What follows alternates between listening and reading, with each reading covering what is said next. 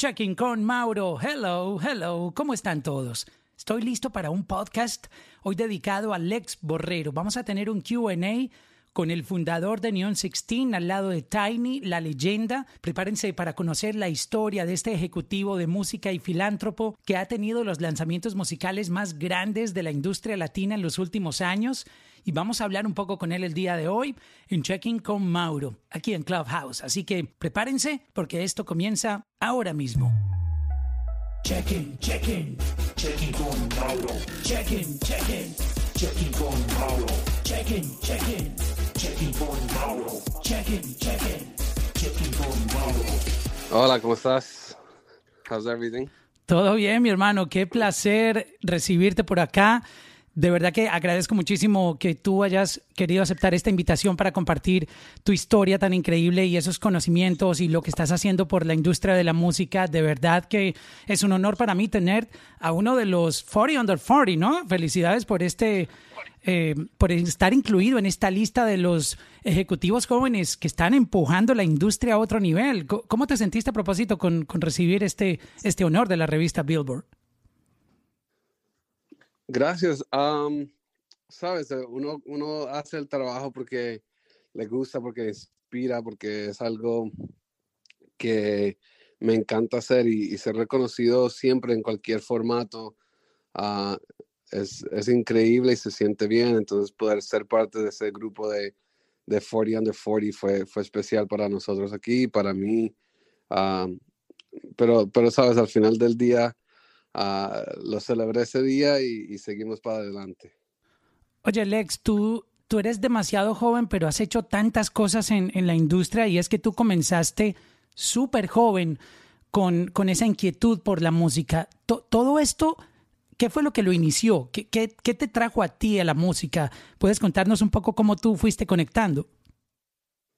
Sabes, yo, yo nací en Colombia y llegué a Miami cuando tenía seis años. Y en esa época, Michael Jackson estaba en su peak y Michael Jordan estaban en su, en su peak.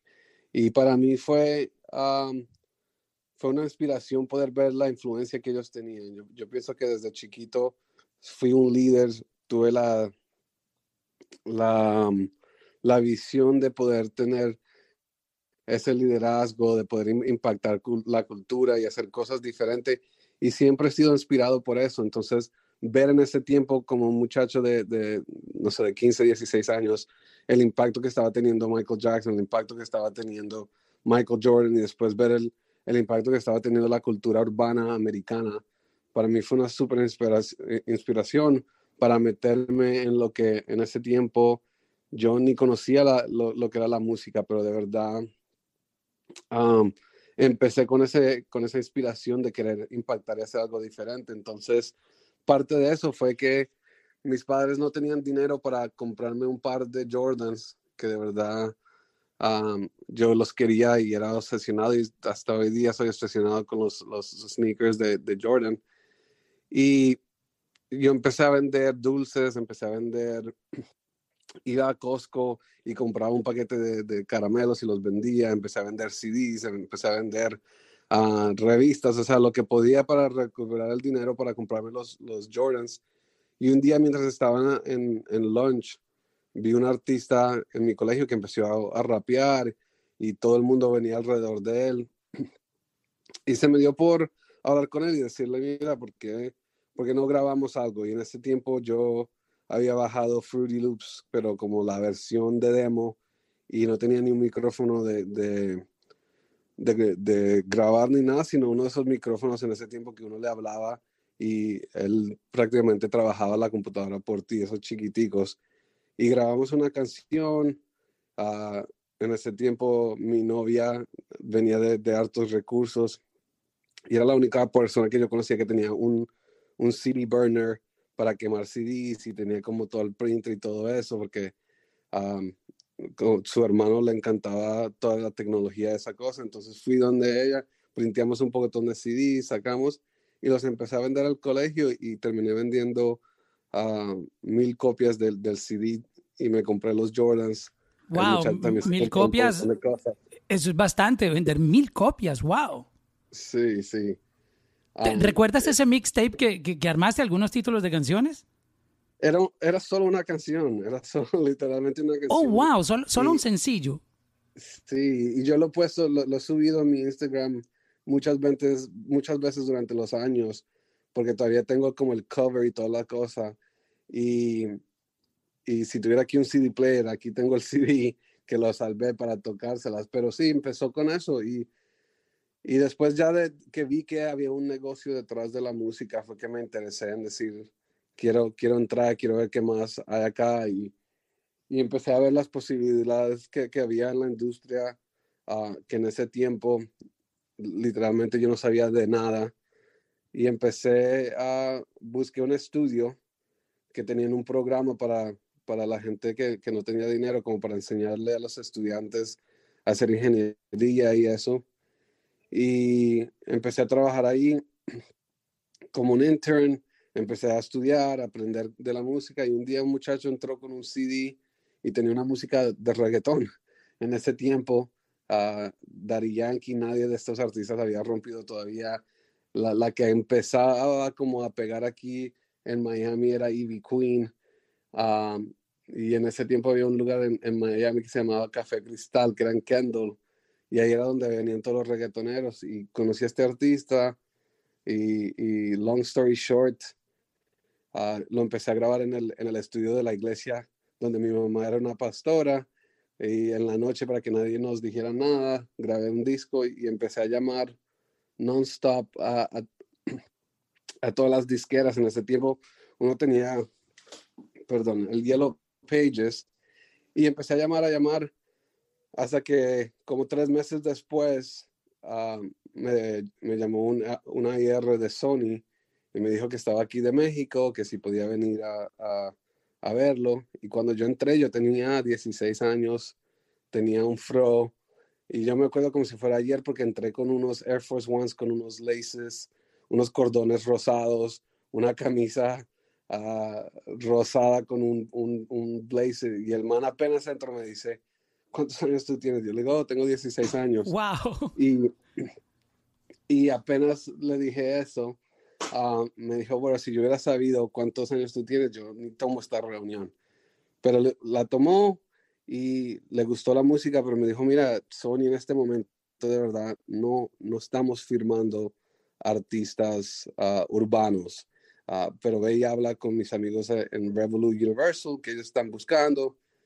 Y bueno, fui y en ese tiempo um, me ofrecieron un deal de distribución para el disco que habíamos hecho. Ah, yo llamé a mi mamá porque no, tenía, no, lo podía firmar yo. Mi mamá llamó al abogado de inmigración que lo negociara para nosotros. O sea, un abogado de inmigración hizo tu primer negocio en la música. Exactamente. Ah, y ahí empezó todo. Oye, pero me impresiona un poco que, ¿cómo tú aprendiste a producir o a grabar artistas para que convencieras a un artista ¿Cómo tú aprendiste a, producir y a grabar? Porque lograste convencer a un artista de que fuera contigo al estudio de la iglesia. Este, ¿Cómo tú aprendiste eso? Como todo, todo lo que he aprendido en la vida, ah, probándolo y teniendo uh, suficiente sentido común para resolver el problema. Entonces, siempre todo lo que he hecho, de verdad lo he hecho con esa mentalidad. O sea, yo no, para mí no hay, no hay nos, no, no entiendo la palabra no. Entonces, cada vez que he estado enfrentado a un problema, a una situación, algo que tengo que aprender, siempre, ah, siempre lo he enfrentado sin, sin miedo y, y, he tomado el riesgo. Y en el proceso a veces me he dado cantazos, a veces he perdido, a veces no, no uno siempre gana, pero en todo siempre he aprendido a hacerlo y, y me he arriesgado. Wow, vamos a, continuar con la historia del negocio que tu abogado de inmigración te ayudó a, realizar. ¿Qué siguió pasando después de eso? Bueno, en ese tiempo, nada, empezamos a hacer shows por todo el East Coast, subimos, estábamos de gira y, y después este artista, como pasa muchas veces con los artistas urbanos, Ah, se empezó a meter en problemas de la calle y esa clase de cosas. y terminó en un problema bien mal, entonces yo me fui de la situación y yo estaba, o sea, mi sueño en verdad fue ser un arquitecto, yo, yo no, ah, no soñé con estar en la música, sino que me encantaba el concepto de, de, diseñar algo y construir algo. Entonces en ese momento yo dije, ¿sabes qué? De pronto me voy a, a, estudiar arquitectura, he estado cogiendo estas clases en high school todo este tiempo, déjame, me voy con eso. Y terminó como es la vida. En ese tiempo había una revista de hip hop que se llama Double, um, Double XL Magazine y sacaron un, una edición de la revista que se llama Scratch. Y la edición era basado en productores y ingenieros y el cover era Timberland. Y cuando abrí la revista, había un artículo muy pequeño de un, de un beat battle de Nueva York que se llamaba Dynamic Producers. Y para mí, o sea, yo nunca, yo había visto a, a, los raperos pelear y hacer freestyle y eso, pero nunca había visto un beat battle. Entonces empecé a buscar, a llamar. Y acuérdense que en este tiempo estábamos todavía en AOL, uh, AOL dial-up, o sea, no, no había el internet como lo tenemos ahora ni nada de eso. Pero empecé a buscar información, llené la forma, sometí mis, mis producciones a ver si yo podía estar. Um, saqué una credit card de Bank of America Student y me fui a Nueva York. O sea, con esa, con esa tarjeta de crédito tú pagaste tu viaje hasta Nueva York para poder asistir a esa batalla. Sí, porque en ese tiempo mi, bueno, mi, mi madre era una eh, es pastora y en ese tiempo para ella la música secular no era algo que ella estaba dispuesta a... Y menos el reggaetón con esas letras que tenía en esa época. Sí, y, y a financiar, y en eso que yo estaba en, en, hip hop y estaba en reggaetón, pero ella no, no lo hacía. Yo crecí en la iglesia, crecí siendo un pastor de jóvenes, entonces para ella, de que su hijo uh, querido se fuera a Nueva York a seguir algo de la música, lo veía como algo fuera de, de de algo que ella quería ser parte. Entonces me tocó ir y sacar una credit card de Bank of America de estudiante. Me fui para Nueva York. Y cuando yo llegué... ¿Recuerdas um, el cupo que te dieron en la tarjeta? Cinco mil dólares. Wow, te estabas metiendo en una deuda grande. Sí, sí, sí. Y, el viaje en total costaba como unos dos.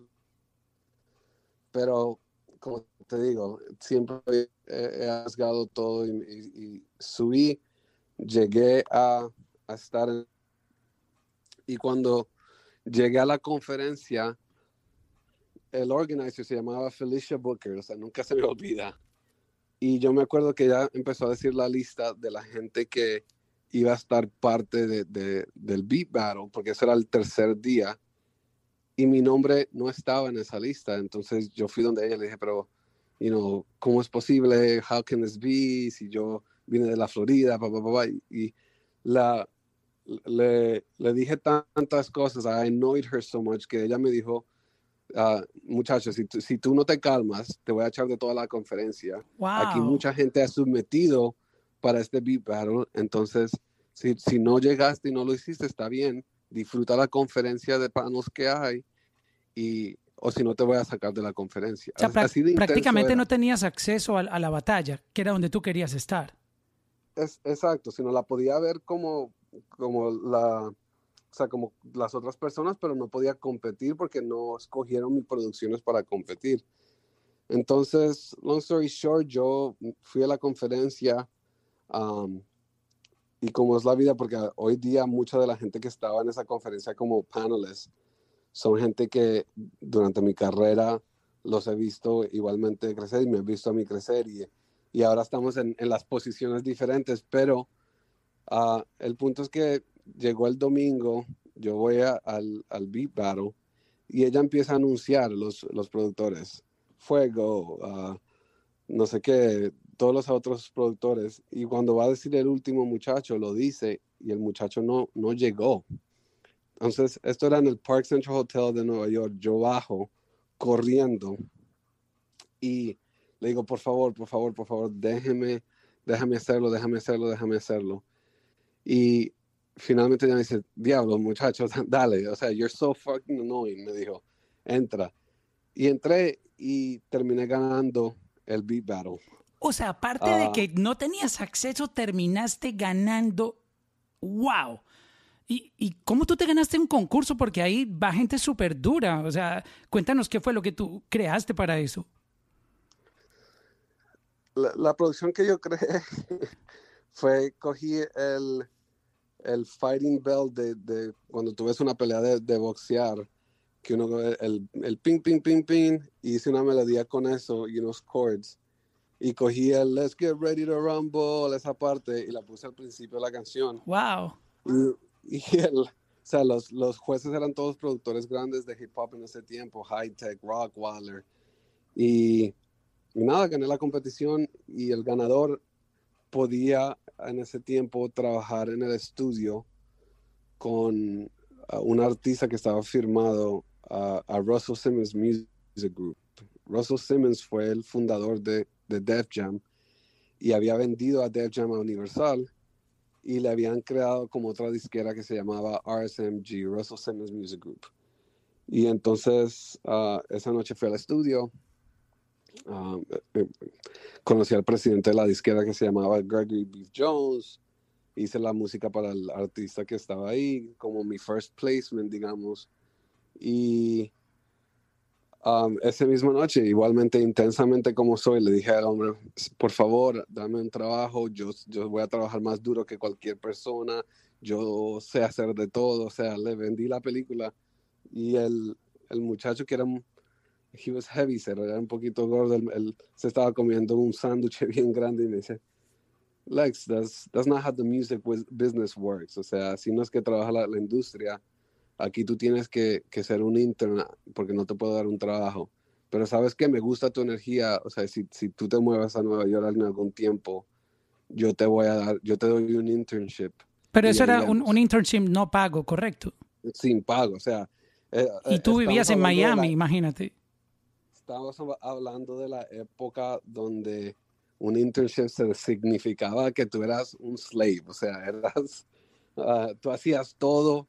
Llevar el café, ir a hacer de todas las diligencias. O sea, todo, todo, todo. Era, era- la gente, o sea, la, la industria que vemos hoy es muy diferente a la industria que, que estaba en esos tiempos. O sea, era, era un- una industria muy, mucho, mucho de lo que ven todo el mundo en las películas. Una industria donde el consumo de droga era muy alto, donde la, la locura, lo- los, los, los presidentes de las compañías tenían mucho poder.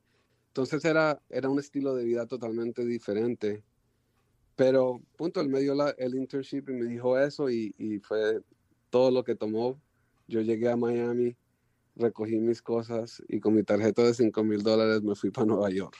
Y ¡Wow! prácti- prácticamente am, por un año sufrí lo que es no tener un centavo a tu nombre. O sea, ellos no te daban ni siquiera para un café. O sea, era cero, cero pago. Cero. O sea, cerito. So, ¿Y cómo, eso- cómo tú sobrevivías eh, en Nueva York?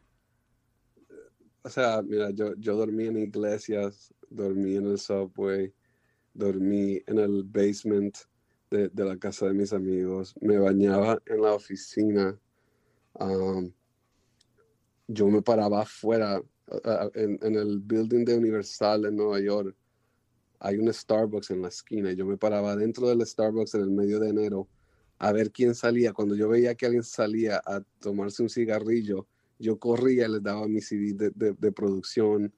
Ah, en ese tiempo Sony Studios en Nueva York era el lugar donde todo el mundo grababa y yo me paraba afuera de Sony Studios, le daba un CD a todo el mundo y ahí conocía a Beyoncé, conocía a 50 Cent, Matthew Knowles, a Lenny S, a ¿Los viste entrar a todos al edificio? Sí, A todos. Y empecé, empecé a crear relaciones porque la gente decía, este muchacho está aquí todos los días.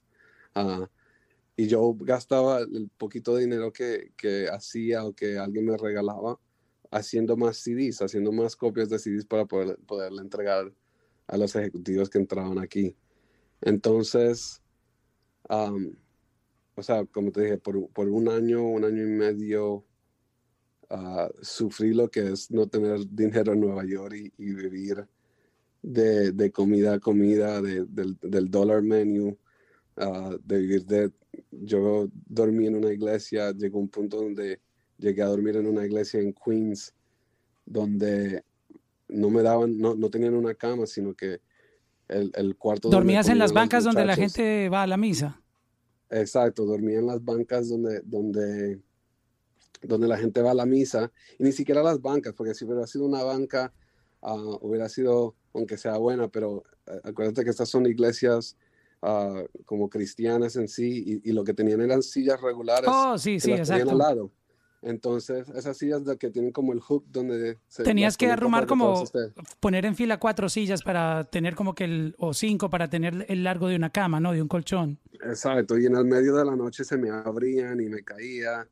Wow. Y un día, un día yo me tocó trabajar un fashion show, porque en ese tiempo Russell Simmons tenía el, el, el, el, el fashion house de Fat Farm y Baby Fat y eso y era un sábado y terminamos como a las 3, 4 de la mañana y se me olvidó totalmente que el próximo día era el domingo.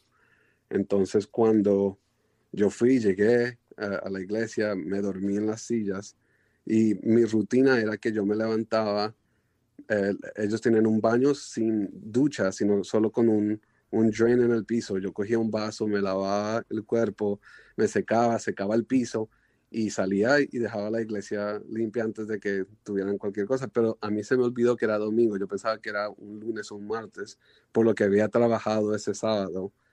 Y nada, yo me fui a bañar todo, salí con mi toalla y cuando abrí, toda la congregación estaba ahí. Oh my y God. Me echaron, de la, me echaron de la iglesia. ¿Te vieron en toalla y en, y en ropa interior? ¿no? Sí, o sea, en, en toalla, en, literalmente en toalla con una camisa y me echaron de la iglesia. Y uh, y ese fue como, a, ahí fue donde yo creo que por primera vez lloré y me rompí y dije, wow, o sea, no, no, no, no sé si puedo seguir. O sea, después de estar prácticamente homeless en Nueva York y todo eso, um, yo seguía porque tenía la intensidad de querer hacer, llegar a, a, tener éxito en la industria, pero ese momento cuando me echaron de la iglesia, donde como te dije, yo crecí en la iglesia. Sí, yo, sí, si a uno Dios le da la espalda, como, es como que si Dios te diera la espalda, tú sentiste eso. Exactamente, así, así mismo me pegó y con eso, uh, ese fue como el breaking point y llamé a mi mamá y le dije, ya, cómprame un ticket, por favor, me, me quiero ir. Y me compró un ticket para un jueves. Y ese martes tuvimos una sesión en Daddy House, que era el estudio de, de Puff Daddy en ese tiempo y yo entré y hice la sesión, uh, puse una canción que había creado que, que, a Diri le gustó y en ese tiempo no, no había manejadores de productores, o sea, son, el, el, negocio del productor no existía como existe hoy. Y la única persona que lo estaba haciendo era una persona que se llamaba Blue Williams, que eh, en ese tiempo manejaba Outcast, tenía una compañía que se llamaba Family Tree y el otro muchacho que se llama Tony Perez, que fue el que descubrió a Alessia Cara y eso, en ese tiempo tenían la única compañía de manejo y estaban manejando los Hitmen, que eran los productores de, de Pop Daddy, de Bad Boy. Y vieron como yo fui ahí, creé una canción, Didi le gustó y todo. Y el muchacho me dijo, Tony, me dijo, ¿por qué no vienes mañana? Me gustaría hablar un poco más contigo. Y era el miércoles y yo me iba a, a Miami el jueves. Y ese día él me ofreció mi primer trabajo en la industria de la música. Me dijo, me encanta lo que estás haciendo, creo que es muy creativo, porque no dejas que nosotros te manejamos y encima de manejar, uh, vente y eres un manager dentro de la compañía de nosotros. Y entonces ahí empezó, empezó y ellos me cortaron mi primer cheque de, de, la industria de la música. ¿Recuerdas cuál fue ese primer pago que recibiste en ese cheque? Mil dólares. Wow. Todavía, todavía tengo ese cheque. ¿Nunca te lo gastaste? O sea, le hice copia, lo gasté, pero lo tengo todavía. Tengo wow. la imagen todavía. O sea que tú empezaste como, como productor, fue lo que los cautivó a ellos. Exactamente, sí. sí mi, mi, carrera en sí siempre empezó como, como productor de música. ¿Y cómo tú saltas a ser ejecutivo? ¿Cómo fue ese proceso? ¿Quién fue tu, tu padrino? ¿Quién fue la persona que fue como tu mentor en, esa, en ese camino que fueron viendo el talento y, y ese hambre que tú tenías?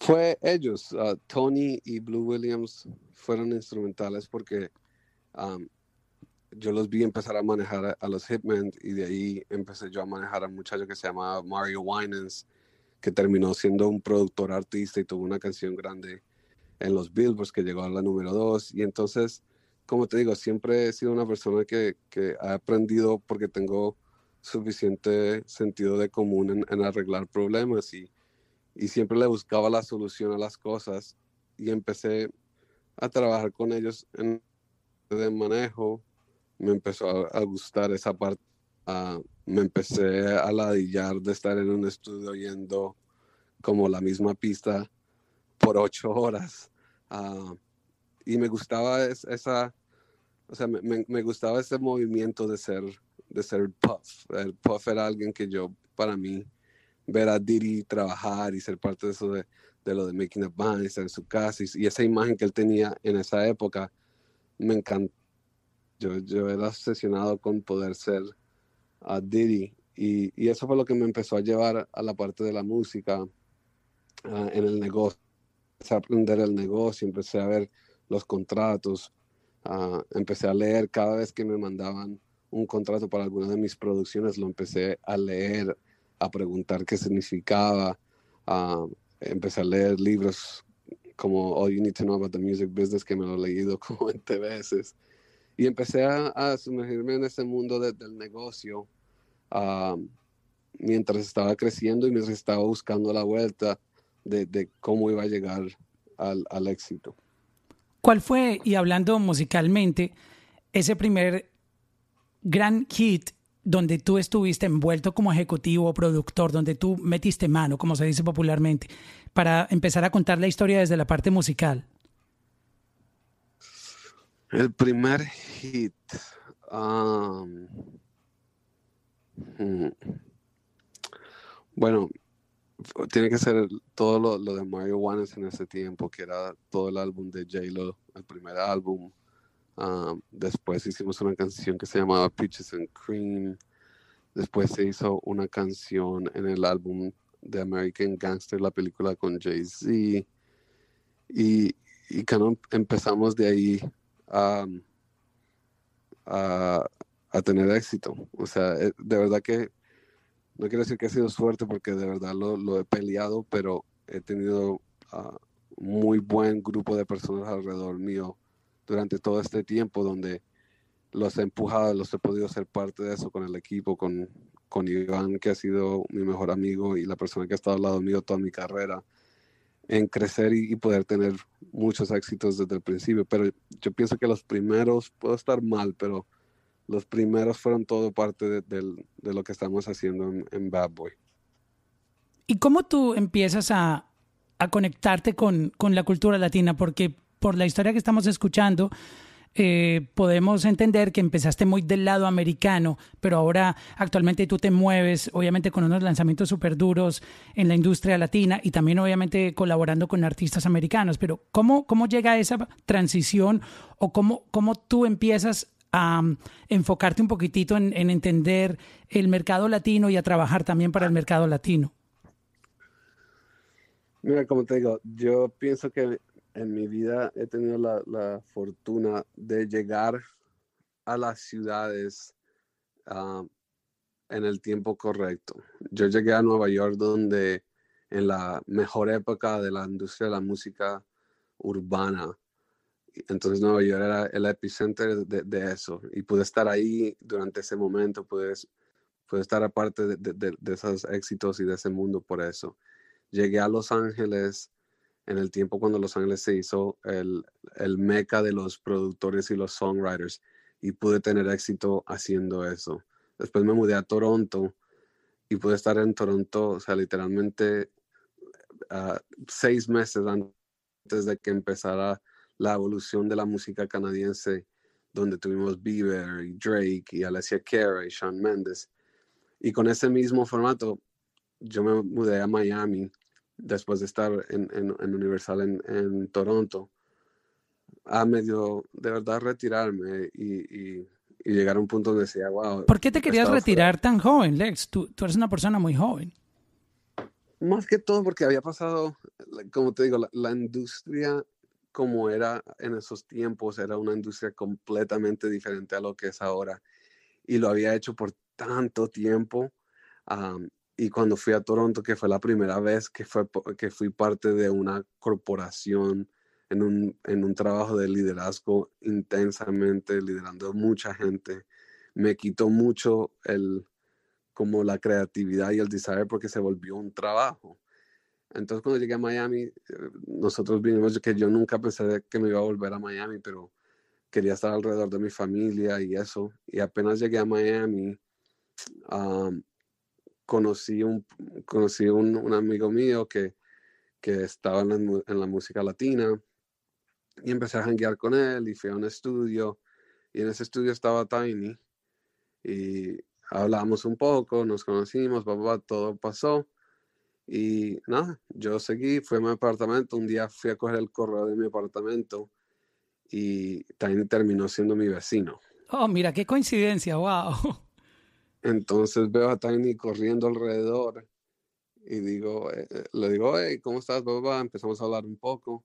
Él, uno de los días, entra a mi casa y como ven en Instagram y eso, yo colecciono arte y siempre he estado en, lo que es el arte, los sneakers y eso siempre ha sido parte de mi vida.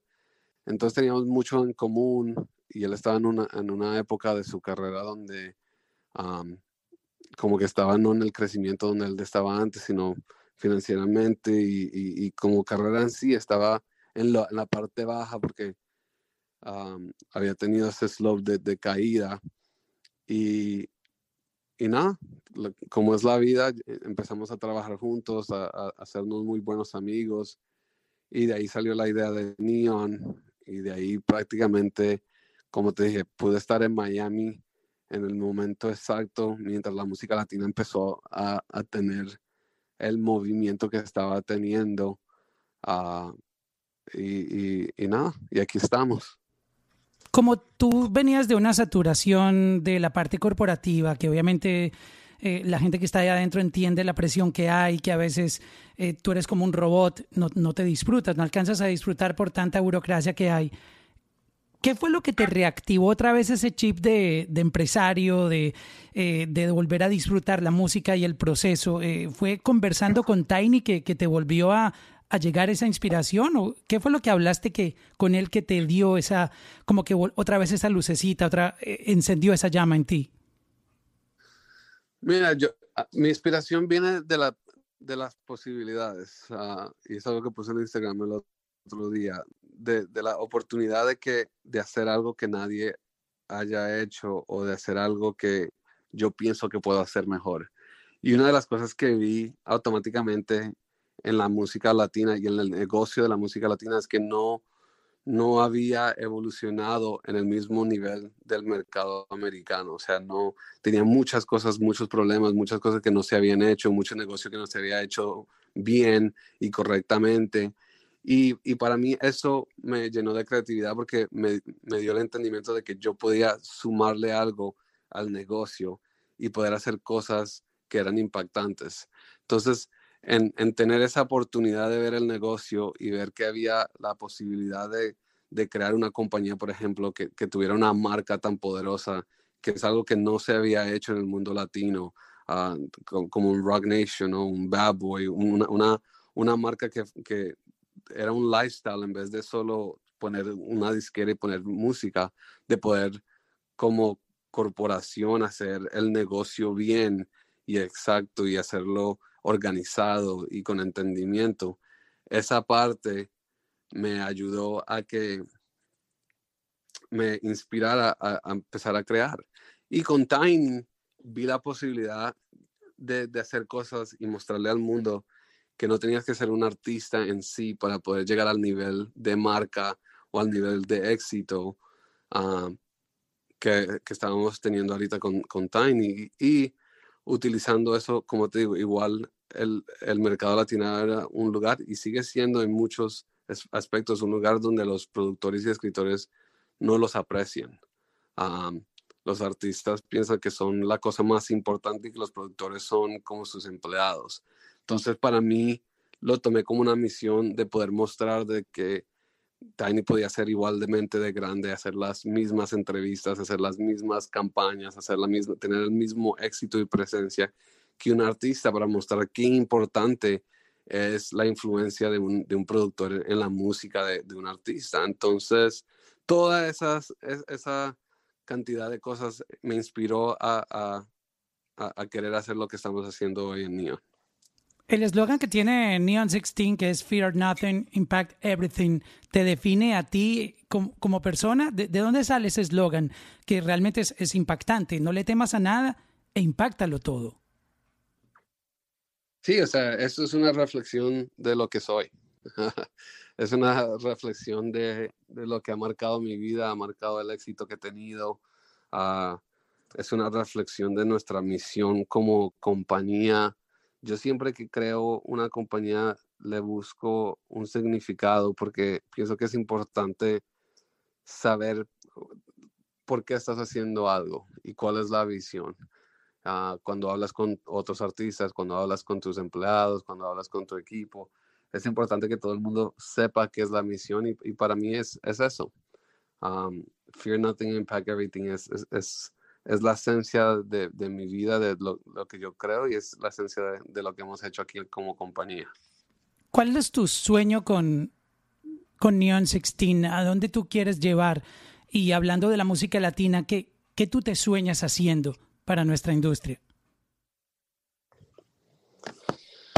Yo, yo pienso que lo que hemos podido hacer hasta ahora de, de elevar el nivel de contenido musical, el, elevar el, el, el, nivel de los videos, el nivel del negocio y expandir las oportunidades para nosotros.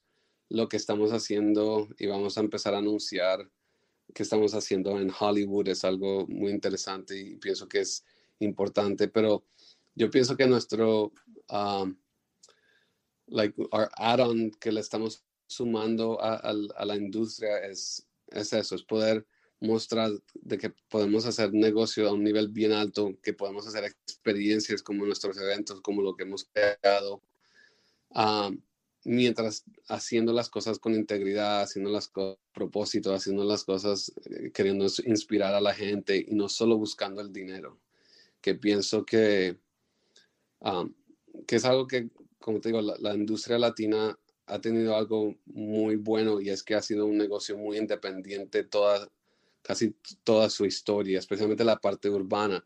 Y eso ha hecho que mucha gente se haga mucho dinero muy rápido.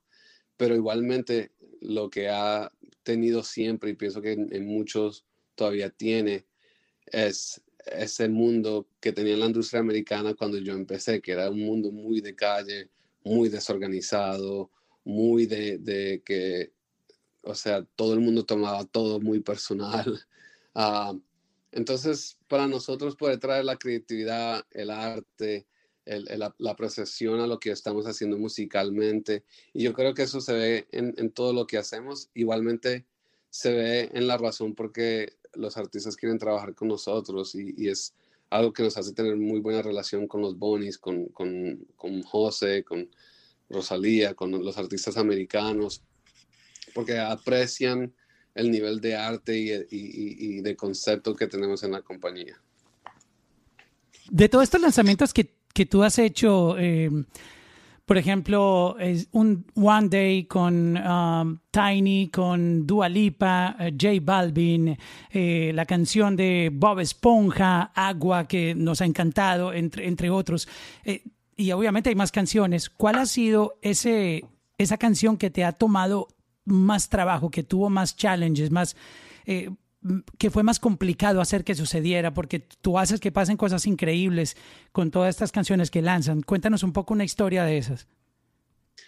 Uf, yo pienso que la más difícil ha sido One Day.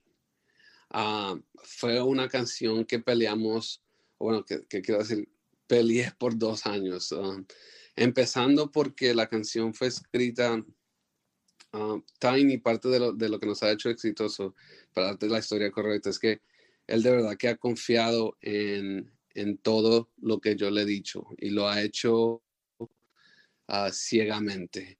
Y una de esas cosas, yo me acuerdo estar, el primer viaje que lo llevé a Los Ángeles, dije, mira, yo conozco a Tory Lanez, yo pienso que deberíamos meterte porque él, escribe muy bien y fue una buena experiencia de que eh, te empiezas a meter al mundo urbano americano. Y Tiny no era muy fan en ese tiempo y como que, ah, no sé, no sé, pero fue, lo hizo. Y uh, Tory Lanez escribió seis canciones mientras se terminaba un, un joint de marihuana. Y o sea, impresionante. El, nivel de talento que tiene ese muchacho es impresionante. Y nada, llegamos a casa a Miami. Yo le dije a Tiny que me mandara toda la, la, música. Y cuando oí esa canción,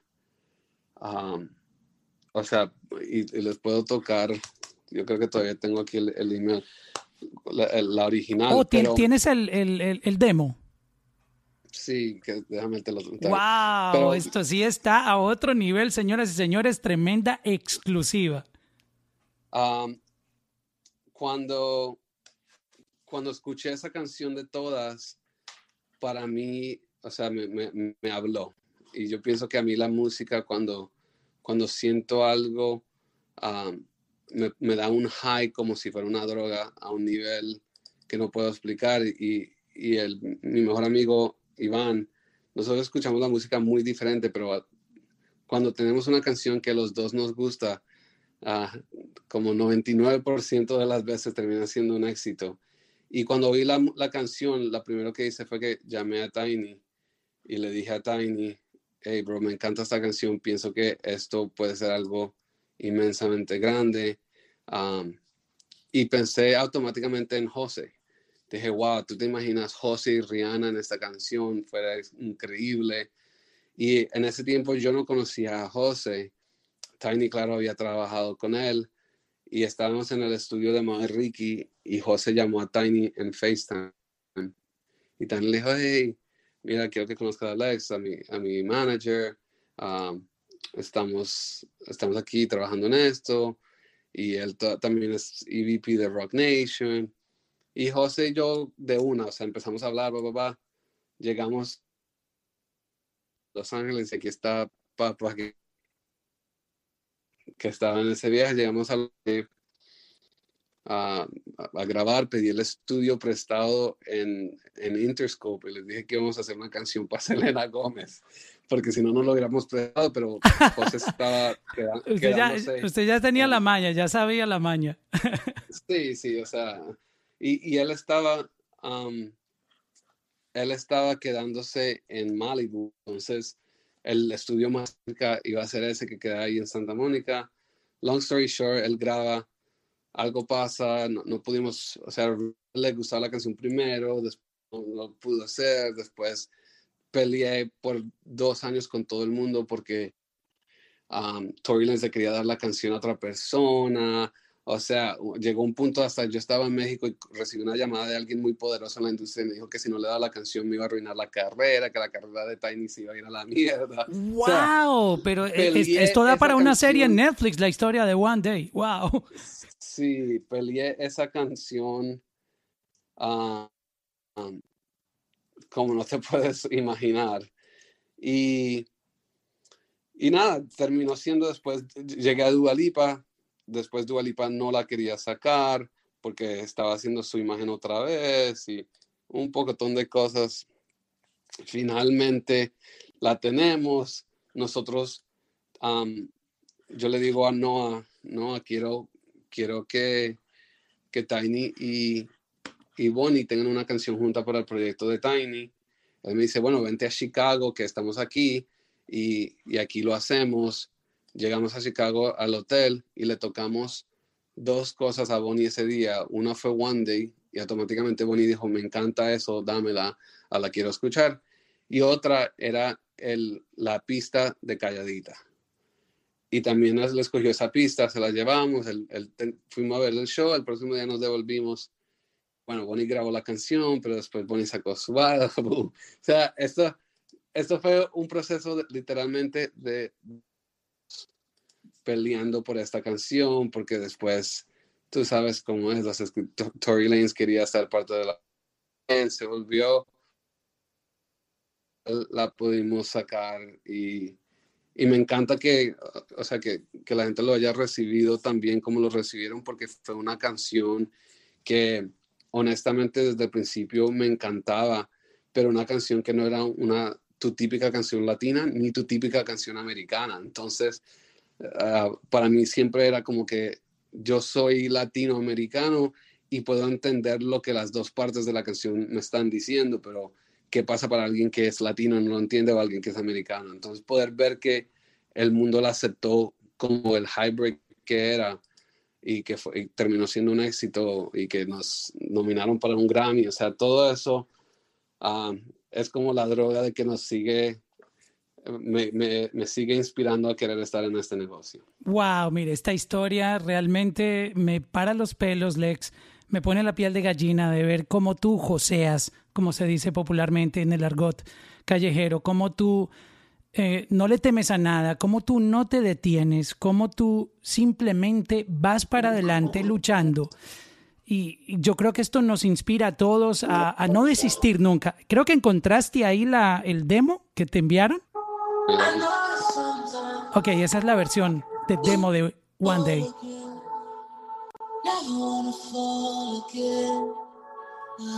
Esto es exclusivo.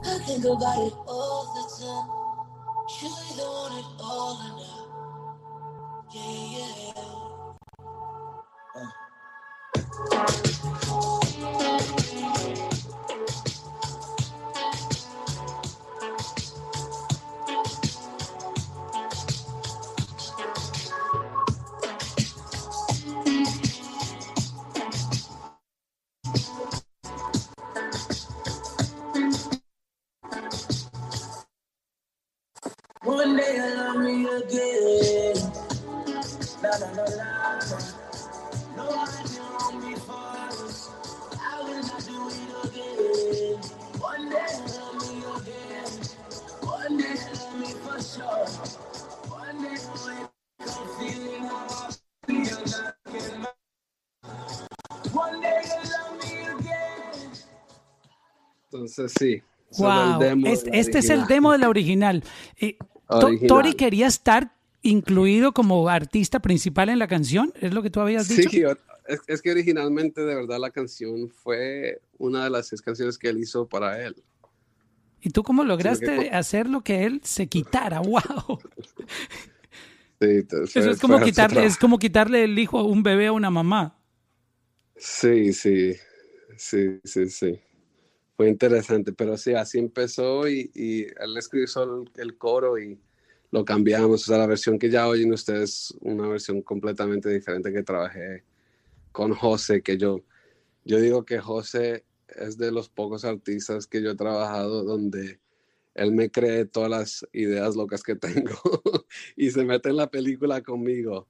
Ah, porque igual con Agua, sí fue Agua, hicimos o sea, ¿a quién se le ocurre hacer una canción sacada de una caricatura? uno le traen esa idea y uno dice, esto no va a funcionar, a nadie le va a gustar, va a parecer como un jingle de, radio. Sí. Es, esa canción vino porque Paramount vino donde nosotros y me dijo, ah, ¿será que ustedes pueden hacer solo un beat, un remix de, del theme song? Y, y esto fue antes de la pandemia, fue febrero estábamos en México para creo que eran los Spotify Awards. Y, y bueno, antes de eso estábamos en Los Ángeles. Yo le dije a Paramount, antes de hacer cualquier cosa, yo quiero ver la película. Y fuimos a ver la versión súper, like, una terminada de la, de, la película con Tiny. Y yo no soy mucho de cartoons, no veo mucho cartoons. Pero cuando salí de ver la película dije, wow, la película es bien buena. Y cuando llegamos al avión, yo le dije, Tiny, yo pienso que no deberíamos hacer esto si no nos dejan hacer todo el soundtrack, porque esta, esta película puede ser un éxito muy grande y nadie ha hecho algo así en lo latino.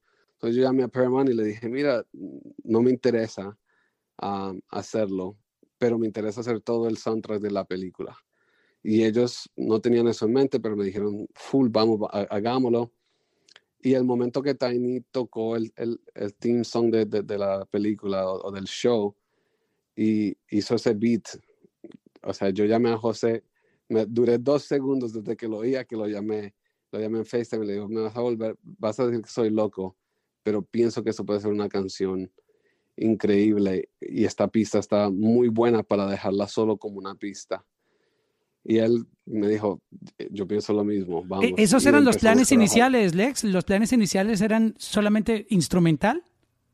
Sí, el, el, plan normal, o sea, el original que ellos tenían era que hiciéramos un instrumental, sino que cuando yo oí la, el, el instrumental que creó Tiny, que, o sea, él mató esa pista,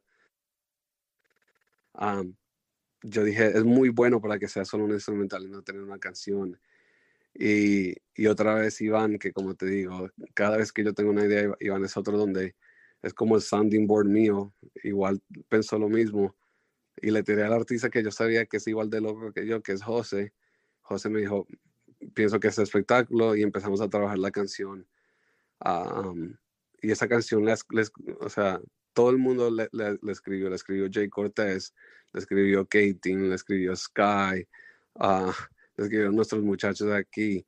Y la canción final, José escribió, la canción final fue una versión que creamos con pedazos de todo el mundo, más un poco de ediciones que tuvimos que hacer entre José y yo, porque acuérdate que es una película de niños y tenía que tener mucho ellos querían que tuviera la esencia de lo que es la película, pero igualmente algo que trabajara para la persona común que no es un fan de SpongeBob. Entonces, fue y literalmente el, el último coro de esa canción que lo cambié a hacer el theme song.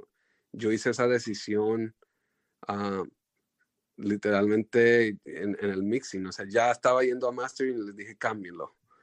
Ah, y ese mismo día entregamos la canción. José, José oyó esa parte ya cuando la canción salió. Porque, porque fue una decisión que hice ya al final. Pero sí, esa fue otra que, que fue harto trabajo, pero no como One Day. One Day, como te digo, One Day, One Day mostró todo lo bueno y lo malo de la industria de la música para sacarla. Wow, mira, cada canción tiene, tiene su propia película, tiene su propia historia y conocer, digamos, detrás lo que hay de estos procesos nos, nos hace enamorar mucho más de las canciones, porque a veces tú encuentras o ves el resultado, lo escuchas, pero no sabes todo el padecimiento que hay. Mira lo que acabas de decir, dos años tratando de hacer que One Day sucediera. ¡Wow! Exacto. Y en ti, en ti siempre ha estado nunca desistir, desde que nos cuentas el inicio de tu vida eh, siempre ha sido eso, nunca detenerte. Yo creo que das un mensaje muy poderoso contando estas historias.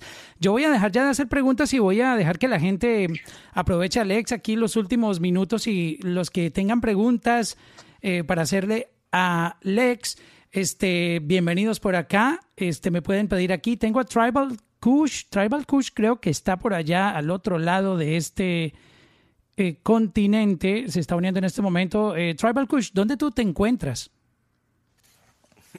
I'm from Amsterdam, bro. En Amsterdam, mira eso, bro. Tú estás allá como a las 3 de la mañana, algo así. Eh, son las 3 de la mañana, papi. Mira, aquí tienes a Alex Borrero. ¿Qué le quieres preguntar?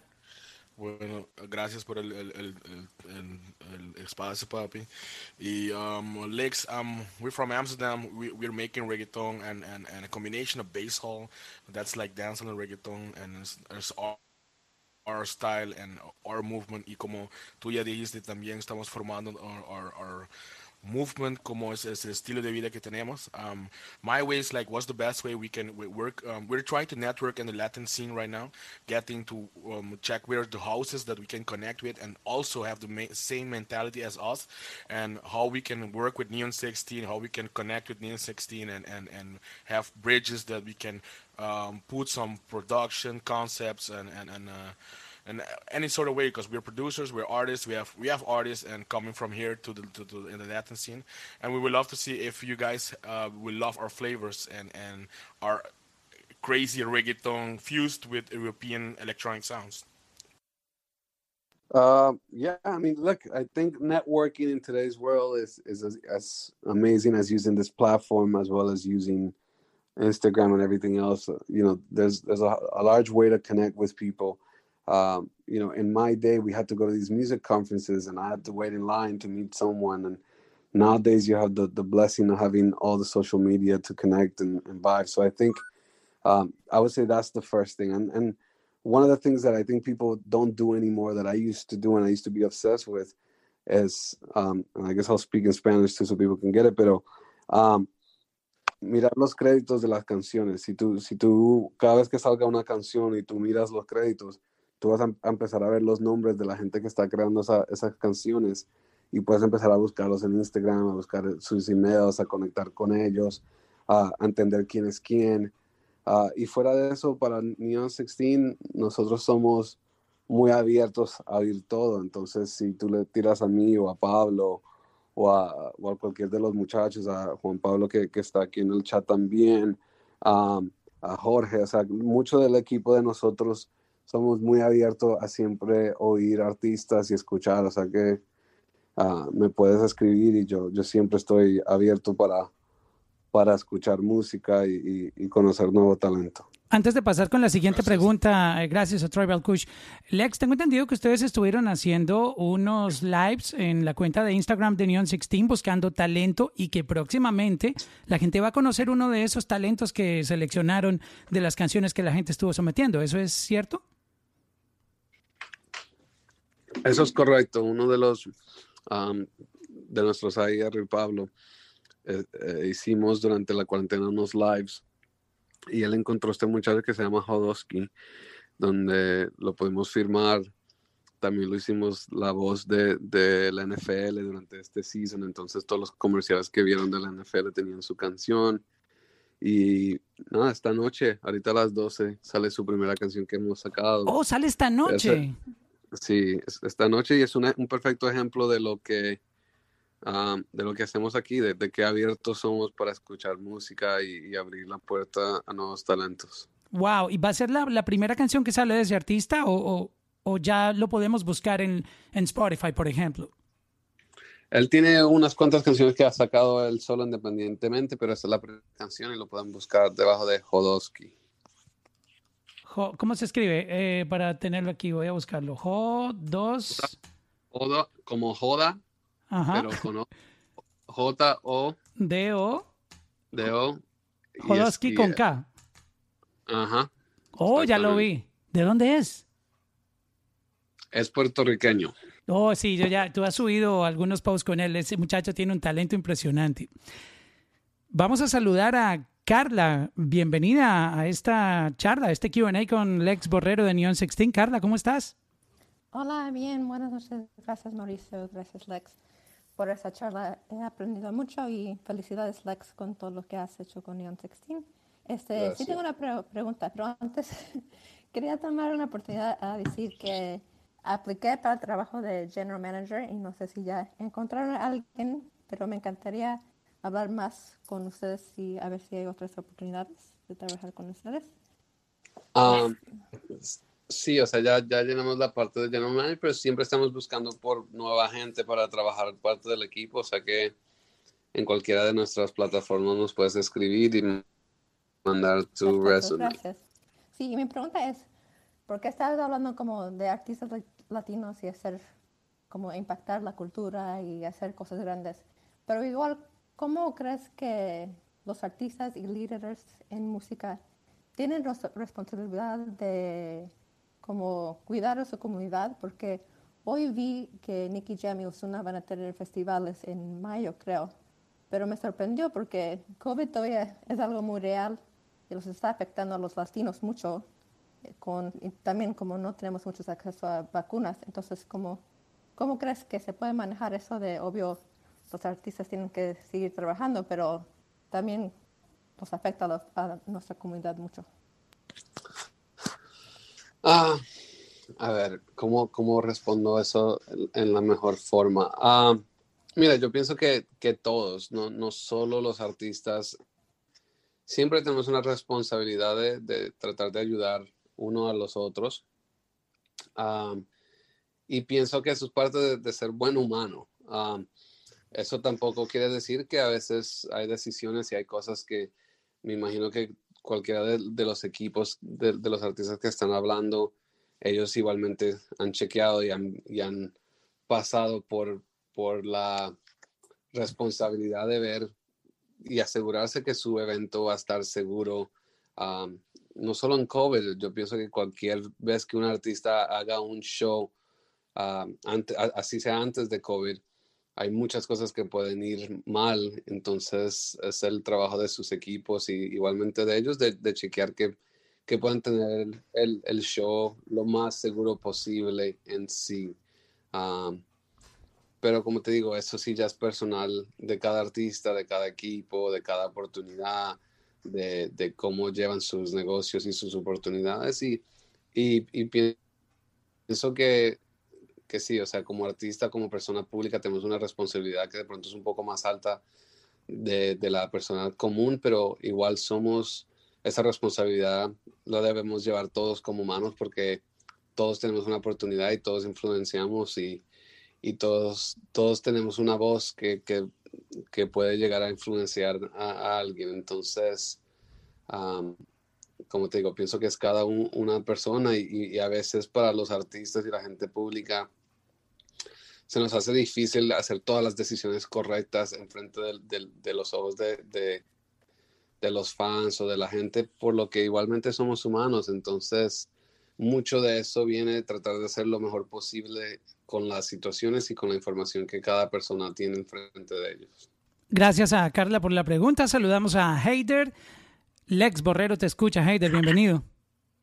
Gracias, Mauricio, por esta oportunidad tan especial. Un saludo para Lex y para todos los que están conectados en esta noche. Lex, yo soy artista de música parrandera, soy de Medellín, Colombia, y la música parrandera es uno de los géneros más antiguos de la música colombiana, hijo de la cumbia, pero hay un fenómeno y es que sus artistas, intérpretes ya están muertos o viejos. Hay un caso internacional de la parranda fusionada con ritmos del mundo y fue Juanes. Y Juanes fue en su momento Con La Paga, La, Paga fue una canción de parranda, ¿no? En, en, en rock en español. Total, total, y la camisa negra, mala gente, es una esencia de la música parrandera con un sonido internacional. Y yo tengo dos preguntas para ti, Lex. La primera es que voy a lanzar un álbum llamado Raíces y justamente es la conservación de los sonidos de la parranda y la cumbia con fusiones de otro mundo. Quisiera saber cuál crees tú que pueden ser los pasos para que un proyecto de estos pueda tener una mejor difusión. Y dos, quisiera saber personas como tú que tienen esa visión tan internacional, que conocen la dinámica de la música, ¿Qué es lo que tú miras para que un proyecto se conecte contigo y, pueda tener esa visión de que pueda llegar a otro nivel? Muchas gracias. Hmm, mira, Tommy Motola tiene un dicho que, para mí cada vez que estoy con él me, impacta mucho porque él dice, yo nunca, y estamos hablando de una persona, si tú no conoces quién es Tommy Motola, que descubrió a Ricky Martin, a Thalía, a Celine Dion, a Shakira, a Mariah Carey, ¿no? Mariah Carey, o sea, uno de los ejecutivos más grandes de nuestra industria, punto. Y él dice, yo nunca he visto un equipo de marcadeo romper un hit que ya no era un hit. Ah, y lo que él quiere decir con eso, a veces nosotros nos frustramos mucho por el nivel de marcadeo que llevamos a algo, pero empiezan en las canciones y hay, y hay canciones que impactan, hay canciones que terminan llevando un tren la gente reacciona con la canción, especialmente hoy día donde ah, tenemos la oportunidad de usar social media TikTok y muchas cosas para llevar el, el, volumen a la exposición de la canción, pero al final del día, mira, hay muchos artistas los más grandes del mundo que gastan un poco de dinero en sus proyectos y el proyecto no se mueve. Entonces lo que yo te dijera es que el sonido que tú estás haciendo y la música que estás haciendo, al final del día tienes que encontrar una canción que sea muy, muy buena y que entender tu meta, porque la meta también puede ser llegarle al mundo de lo que tú estás haciendo y si tu meta es llegarle al mundo más entero, entonces tienes que entender igualmente qué significa eso ah, y, y, qué es llegarle al resto del mundo y qué es la música que está escuchando el resto del mundo y qué, qué son los playlists que tiene los DSPs como Spotify, Apple, que pueden soportar esa clase de... Ah, entonces, para mí empieza en la música y en la visión. A ver dónde es que, llevas eso basado en algo que lo puedas comparar. Entonces, eso es algo muy importante para llevar la canción ahí y crear el, la historia. O sea, mucha gente se le olvida que la música en sí y crear un artista es una, una historia de, algo, es llevar a, cabo un, un, storyline que llegue a la gente de, de, por qué le debe importar tu canción o tu música. Pero al final del día empieza en la creación, porque como te digo, todos los viernes sale un pocotón de canciones y música, y al final del día la canción tiene que hablar, la canción tiene que exponer hasta nosotros, nosotros podemos tener las relaciones para de pronto coger playlists y coger cosas que, que otros artistas nuevos de pronto no cogen, pero si la canción no sirve, un favor en el mundo que, que, va a hacer que la canción pegue. Sí, yo te voy a preguntar algo con respecto a eso, Lex, y es que eh, debido a toda esta saturación que hay, ya he, escuchado en, en, algunas conferencias muchas personas dentro de la industria decir que hay una saturación y esto se debe obviamente a la democratización que tenemos hoy en día de, de que es sencillo poder distribuir una canción, pero pegarla o volverla famosa o que la canción guste ya es otro, otro paseo muy diferente, pero tú, tú estás describiendo algo muy, muy importante y yo quiero que la gente sepa que no es porque tú seas Lex Borrero y tengas muchos éxitos en, en la industria de la música,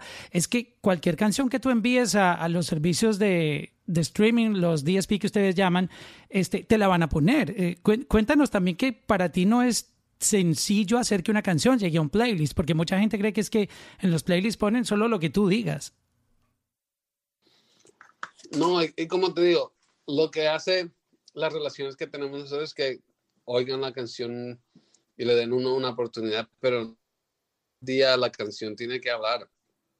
el trabajo que estamos haciendo afuera tiene que hablar. Lo que le estamos diciendo a los, a los fans con nuestros artistas, el, el, proceso de crecimiento del storytelling del artista es tan importante porque al final del día es, es, todo eso junto um, que hace que la canción llegue. O sea, un, un, hit es lo que le llaman un perfect storm. Todo lo que tenía que pasar pasa exactamente cuando tiene que pasar y el tiempo. Y, y, eso es con todo. Y eso va para los artistas grandes, igual que van para los los artistas nuevos y por eso yo pienso que en, nuestra meta como compañía siempre ha sido el arte, es de verdad hacer la mejor música posible y verlo como arte y apreciarla como arte para no estar en ese roller coaster de la industria de que oh, me pegó, no me pegó o esa persona vendió más que yo vendió. O sea, es un negocio y hacemos decisiones estratégicas para poder llegar ahí, pero al final del día creamos el arte que queremos crear y, lo hacemos en el nivel más alto que podemos hacerlo. Tú cuando haces música, produces música, estás detrás de, un, de una producción, eh, ¿qué hay en tu mente? ¿Tú estás pensando en dinero o tú lo haces por el amor a la música, para que la gente entienda cómo es que tú trabajas? Porque a veces se imagina que es que todo es dinero. No, mira, nosotros somos un negocio y entendemos lo que lleva o lo que necesitamos hacer como negocio para llegar al éxito.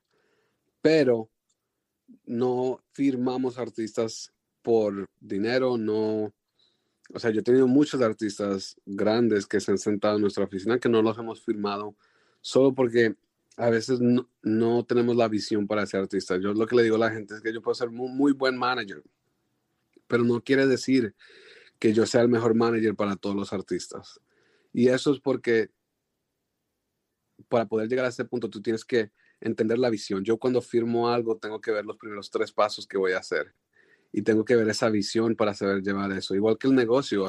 compártenos eso de los tres pasos que acabas de, de mencionar. O sea, yo siempre, siempre tengo que ver cuáles son las tres primeras acciones que voy a hacer en un negocio o en un artista. Por ejemplo, con Jodosky. Ah, cuando Pablo me lo mostró, me encantó pensé que era muy bueno, lo volamos aquí, lo escuché, pero después de escucharlo fue como que, ok, ¿qué yo hiciera con esto? ¿Qué puedo hacer? ¿Cuáles pueden ser mis primeros movimientos? Y, y exactamente fue eso, fue, sabes que tengo esta oportunidad con el, el NFL, Jodosky puede ser perfecto para eso. Entonces ese fue el primer movimiento. Segundo movimiento, entender, ok, él tiene este sonido que nadie tiene y, y, que nuestros otros artistas son muy, muy artistas, o sea, son muy uh, como alternativos en, en, sentido y no tienen esa voz, ese perreo. Y cuando los americanos a mí me piden música latina, normalmente me están pidiendo lo que ellos piensan que es música latina, que es un perreo, un, un, un dembow, esa voz latina que tú la oyes y en el momento lo escuchas. Y Jodosky tiene eso, entonces para mí fue, ok, todas las oportunidades que me llegan en la parte americana que quieren eso lo puedo sumar. Y lo empecé a sumar en situaciones que, que llegaban a ese punto. Pues, entonces desde el día uno tuve una visión para el proyecto, sabía dónde lo quería llevar, igual que Tiny. Yo sabía los primeros tres movimientos que quería hacer que me iban a abrir las puertas para seguir el proyecto. Y hay artistas que se han sentado que son no solo en lo latino, en lo americano que yo me he, conocido, donde no he visto la visión, no he visto, sea, entiendo que hay una posibilidad para hacer mucho dinero con este artista que de pronto ya sea grande, pero no veo dónde más llevar a ese artista o qué yo hiciera con ese artista para, para llevarlo a un nivel donde le esté sumando algo. A mí me gusta cuando yo entro a la carrera de alguien que se vea la diferencia, que tú puedas decir, o oh, había un Tiny antes, like, si había un Tiny después de la Había un Husky antes y hay un Husky después. Y eso es pura visión, saber dónde quiero llevar al artista. Lex, el tiempo se nos acaba, pero me encantaría luego poder tener una segunda parte de una charla contigo. Eh, valoro inmensamente que tú te tomes el tiempo y compartas con nosotros eh, tus conocimientos, tu historia, que además nos inspira a dejar de ser tan miedosos y saltar los muros que tú has saltado, porque eso que tú has hecho básicamente nos deja un mensaje de que si tú persistes y tú te mantienes firme en lo que quieres hacer, nada te va a detener. No, gracias y definitivamente lo hacemos. Gracias por tenerme aquí. Espero que todo el mundo haya podido aprender algo, que, se haya inspirado por la charla y, siempre estoy aquí disponible para, para hacer esta clase de cosas.